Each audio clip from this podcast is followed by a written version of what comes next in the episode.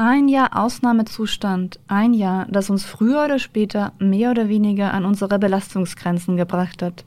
Wir werden zunehmend dünnhäutig, haben unsere Emotionen oft nicht so unter Kontrolle, wie wir es gern hätten, und wir neigen zu Überreaktionen, gerade in der Kommunikation mit den Menschen, die uns am nächsten stehen und eigentlich auch am liebsten sind. Mein Name ist Nathalie Meng und ich spreche in diesem Podcast mit Christiane Gefke über die sogenannte gewaltfreie Kommunikation. Christiane Gefke ist Trainerin für gewaltfreie Kommunikation. Sie gibt Seminare und Workshops und leitet Übungsgruppen zu gewaltfreier Kommunikation unter anderem in Hundlosen, wo sie auch lebt. Und sie erzählt mir heute, warum gerade jetzt in der anhaltenden Corona-Krise ein guter Zeitpunkt ist, um sich mit gewaltfreier Kommunikation zu beschäftigen. Hallo Frau Gefke, schön, dass Sie hier sind. Hallo, schönen Tag. Danke für die Einladung. Gewaltfreie Kommunikation, was ist das eigentlich? Das hört sich ja irgendwie an wie das Gegenteil von martialischer Sprache. Aber was meinte Marshall Rosenberg, der Begründer der gewaltfreien Kommunikation, mit Gewalt? Und wie kann man die überwinden, indem man gewaltfreie Kommunikation praktiziert?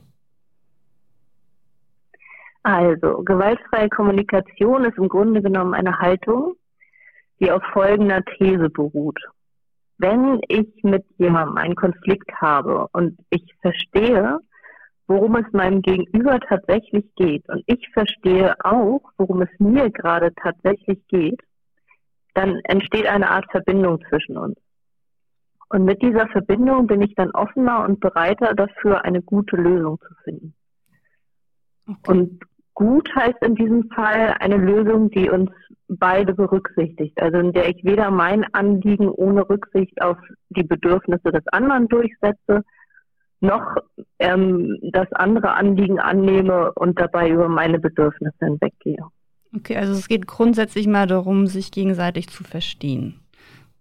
Was sind mhm. denn dann die, die weiteren Grundlagen der gewaltfreien Kommunikation? Also das Ganze beruht oder basiert auf der Annahme, dass jeder immer einen guten Grund für das hat, was er tut. Wir sprechen da auch von den zugrunde liegenden Bedürfnissen. Mhm. Und die sind für alle Menschen gleich. Und wir trennen die von unseren Handlungen oder Strategien oder Wegen, also von dem, was wir tatsächlich tun, um unsere Bedürfnisse zu erfüllen. Mhm. Und weil die Bedürfnisse für alle Menschen gleich sind, können wir eben das eben nutzen, um so eine Verbindung herzustellen. Und wenn wir die erreicht haben, sind wir eben deutlich offener für eine Lösung, also dafür Strategien zu finden, die beide Seiten berücksichtigt. Mhm. Also man kommt von Bedürfniserkennung zu Strategien. Mhm. Quasi und über das Verstehen, ne? über diese mhm. Verbindung, die durch das gegenseitige Verstehen entsteht. Genau. Mhm. Verbindung ist also auch so ein Schlüsselwort, habe ich jetzt rausgehört. Mhm. Genau. Ja. Die Corona-Pandemie hat jetzt viele Menschen, spätestens jetzt, nach über einem Jahr Ausnahmezustand, an ihre Belastungsgrenzen gebracht. Also Emotionen kochen bei vielen schneller über als vor dieser anhaltenden Krisensituation. Warum ist deshalb gerade jetzt ein guter Zeitpunkt, sich mit gewaltfreier Kommunikation auseinanderzusetzen und sich äh, zumindest die Grundlagen anzueignen?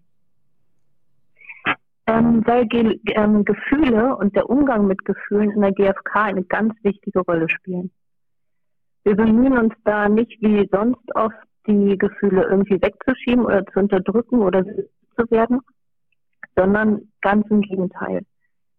Gefühle geben ja eine sehr gute Auskunft darüber, wie es gerade um uns steht und wie es gerade um unsere Bedürfnisse steht. Es ist zum Beispiel auch so, dass man das ganz gut aufeinander mappen kann. Das heißt, ähm, wenn unsere Bedürfnisse erfüllt sind, dann haben wir angenehme Gefühle. Und wenn unsere Bedürfnisse unerfüllt sind, dann haben wir unangenehme Gefühle. Und gerade, dass unangenehme Gefühle unangenehm sind, ist von der Natur eigentlich ungeheuer praktisch eingerichtet. Denn dieses Unangenehme fordert uns zum Handeln auf. Es fordert uns auf, uns darum zu kümmern. Und gerade deswegen ist es eigentlich ein Wahnsinn, dass wir in unserer Gesellschaft so oft unangenehme Gefühle als negativ beurteilen und versuchen, sie irgendwie loszuwerden oder zu ignorieren was ja, wie wir inzwischen wissen und gerade in der Corona-Zeit auch so deutlich wird, eigentlich dann zur Folge hat, dass sie viel stärker und intensiver wiederkommen. Mhm. Das ist so ein bisschen, das kann man sich so vorstellen, wie mit Kontrolllämpchen im Auto. Also wenn ein Kontrolllämpchen an meinem Armaturenbrett angeht, dann gucke ich in der Regel nach, so was es braucht es, braucht es nur Benzin, braucht es eine Wartung oder eine Reparatur. Dann kümmere ich mich drum, das Lämpchen geht aus und das Auto fährt weiter. Mhm. Wenn ein Kontrolllämpchen angeht und ich ignoriere das, dann wird es über kurz oder lang wird es irgendwie Schwierigkeiten geben. Vielleicht bleibt mein Auto kurzfristig mal stehen oder wie auch immer. Wenn ich es länger ignoriere, werden unter Umständen auch noch mehr Lämpchen angehen und wenn ich es lang genug treibe, dann wird mein Auto irgendwann liegen bleiben und ist kaputt. Mhm. Und so ungefähr so geht uns das im Grunde auch mit den Gefühlen. Sie wollen uns darauf hinweisen und sie wollen, dass wir sie beachten. Sie wollen uns darauf hinweisen, dass es was zu tun gibt für uns. Und das tun wir in der GfK. Ja, das ist ein schönes Bild mit dem Kontrolllämpchen. Wahrscheinlich sind da gerade ganz viele bei ganz vielen Menschen ein paar Lampen an und da muss man aufpassen. Sie bieten Seminare zu gewaltfreier Kommunikation ja erst einmal für alle Menschen an. Im Besonderen aber auch für Familien, Paare und Firmen. Wie kann uns gewaltfreie Kommunikation in dieser schwierigen Corona-Zeit denn gerade in diesen drei Gruppen weiterbringen? Also im Familienleben, in Beziehungen und im Arbeitsleben? In diesen drei Bereichen oder diese drei Bereiche decken ja einen Großteil unserer Beziehungen ab. Und gerade zu Corona-Zeiten sind Beziehungen eben unglaublich wichtig. Bei der ganzen Unsicherheit, bei den ständigen Wechseln, zum Beispiel in der Schule oder bei der Arbeit oder so, bieten unsere Beziehungen im besten Fall eben Stabilität und Rückhalt und Erholung. Hier können wir auftanken, wenn es gut läuft. Naturgemäß finden natürlich in unseren Beziehungen auch die oder in unseren engeren Beziehungen auch die allermeisten Konflikte statt, die wir haben. Wenn wir diese Konflikte auf die quasi klassische Art führen, also mit Gewinnern und Verlierern, wo ich mich eben durchsetze oder sich mein Gegenüber eben durchsetzt, dann schwächt das jedes Mal die Beziehung. Jedes Mal nach so einem, nach so einem so geführten Streit muss das Vertrauen erst wiederhergestellt werden, muss die Harmonie erst wiederhergestellt werden. Und das ist anstrengend und ähm, kann auf die Dauer natürlich auch dazu führen, dass sich, dass eine Beziehung wirklich geschwächt wird. Wenn man Konflikte dagegen gewaltfrei lösen kann, dann kann das eine Beziehung sogar stärken. Denn schon dass dieses Bemühen, den anderen wirklich zu verstehen und dieses, diese Verbindung herzustellen, das stärkt schon und nährt schon die Beziehung. Und wenn man dann noch diese Erfahrung hat, dass man durch diesen ganzen Prozess eine gemeinsame, gute Lösung findet, die für beide schön ist, dann nährt das unglaublich das Vertrauen. Und ähm, ja, die Beziehungen gehen gestärkter daraus hervor. Und das ist natürlich gerade zu diesen Zeiten und auch zu allen anderen fantastisch. Mhm, auf jeden Fall. Worum und das Zweite, ja. ja und äh, ich hätte noch einen Aspekt, den würde ich gerne noch nennen. Ja, bitte. Das ähm, GfK ist außerdem auch noch wunderbar für die Corona-Zeit, weil es besonders ähm, ressourcenschonend ist.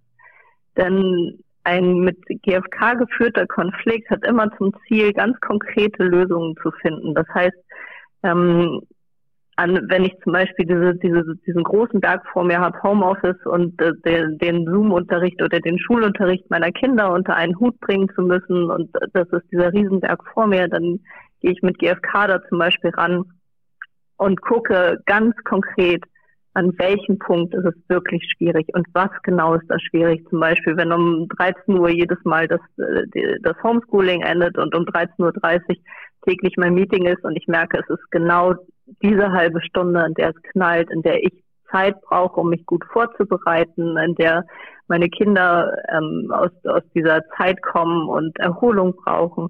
Und, und, und, und mit GFK gehe ich dann eben genau da ganz spezifisch ran, was könnte ich tun und ähm, gucke mir mögliche Lösungen an und äh, kann die dann eben auch mit allen Beteiligten besprechen, zum Beispiel mit meinem Chef oder meinen Kindern oder meinem Partner.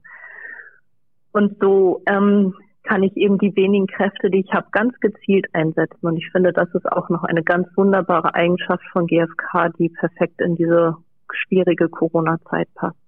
Auf jeden Fall. Also klingt danach auf jeden Fall. Wenn, wenn ich mich jetzt entscheide, ähm, gewaltfreie Kommunikation für mich in meinem Leben zu praktizieren, ein Großteil meiner Kommunikationspartnerinnen und Partner aber noch nie von dem Konzept gehört hat, erreiche ich dann überhaupt etwas? Also funktioniert gewaltfreie Kommunikation auch einseitig? Die Antwort lautet ja, auf jeden Fall. Denn letztendlich geht es, geht es ums Übersetzen. Also ich, ich übersetze quasi das, was jemand sagt oder tut, in das, wie es ihm eigentlich geht und was der gerade braucht. Und dieser Effekt, der entsteht, wenn jemand wirklich gehört und verstanden wird, der ist für jeden spürbar, ob der schon jemals von GfK gehört hat oder das noch mhm. ähm, oder nicht. Und auch diese Reaktion darauf, ähm, diese, wenn, wenn diese Verbindung entstanden ist, diese Reaktion darauf mit größerer Offenheit und größerer Bereitschaft, eine gemeinsame gute Lösung zu finden, auch die ist ganz unabhängig davon, ob irgendwie GfK-Kenntnisse vorhanden sind oder nicht. Von daher, GfK funktioniert tatsächlich auch einseitig. Okay. Und reicht es, wenn ich ähm, bei Ihnen ein Einführungsseminar belege und dann weiß ich schon alles, was ich wissen muss über GfK und kann die Welt besser machen dadurch? ähm, also man lernt tatsächlich im Einführungskurs die, die, die Grundlagen und das ist erstmal ganz gut. Aber ähm, leider ist es damit meistens nicht getan, mhm. denn es ist ein richtiges Umdenken und darin sind wir nicht geübt. Also dieses wirklich anders auf eine Situation zu gucken, das braucht dann eine Weile. Und daher gibt es ähm, auf der ganzen Welt tatsächlich, GfK ist ja eine, eine, eine internationale Geschichte, gibt es Übungsgruppen. Das heißt, nachdem man ein Grundlagenseminar oder ein Einführungsseminar besucht hat, ähm, kann man sich einer Übungsgruppe anschließen, in der man sich regelmäßig mit anderen trifft und eben das übt, mit dieser Haltung oder in dieser Haltung auf die Welt zu gucken und sich auch austauscht zu den Schwierigkeiten und den Leichtigkeiten und den Erfolgen, die man vielleicht hat. Genau. Und ähm, so so übt man dann GFK und wird dann mit der Zeit hoffentlich immer besser. Mhm. Und zusätzlich ist es so, dass es ähm, neben den Einführungsseminaren gibt es unendlich viele Workshops und Seminare und auch Jahresgruppen, wo dann nochmal auf so ganz bestimmte Bereiche eingegangen wird. Also neben Familie und Beruf gibt es auch ähm, ganz viele Bereiche, die sich zum Beispiel mit GfK in Schulen oder in Kindergärten oder in Pflegeberufen und so weiter beschäftigt. Oder ähm, ja, äh, also ja, es gibt einen, einen tollen großen, mhm. eine tolle große Welt, die man da entdecken kann und in der man auch viel Begleitung findet dann. Mhm. Das höre ich schon. ähm, was für Menschen nehmen denn an Ihren Seminaren und, und Übungsgruppen teil? Und haben die Anfragen zugenommen, seit wir jetzt mit Corona zu tun haben?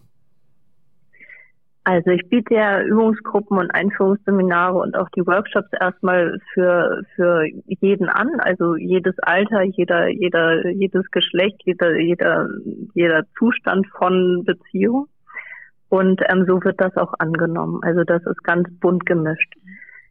Und ähm, im Moment ist es so, dass da, dass dadurch, dass das meiste online stattfindet, was vermehrt nachgefragt wird, sind eben Einzelbegleitungen, die weiterhin auch live stattfinden können, wo man dann zu mir kommen kann und ich Menschen eben dabei in ihrer Situation ganz individuell begleite. Und da ist es dann auch so, da kann man auch ganz ohne GfK-Vorkenntnisse kommen, die bringe ich dann mit.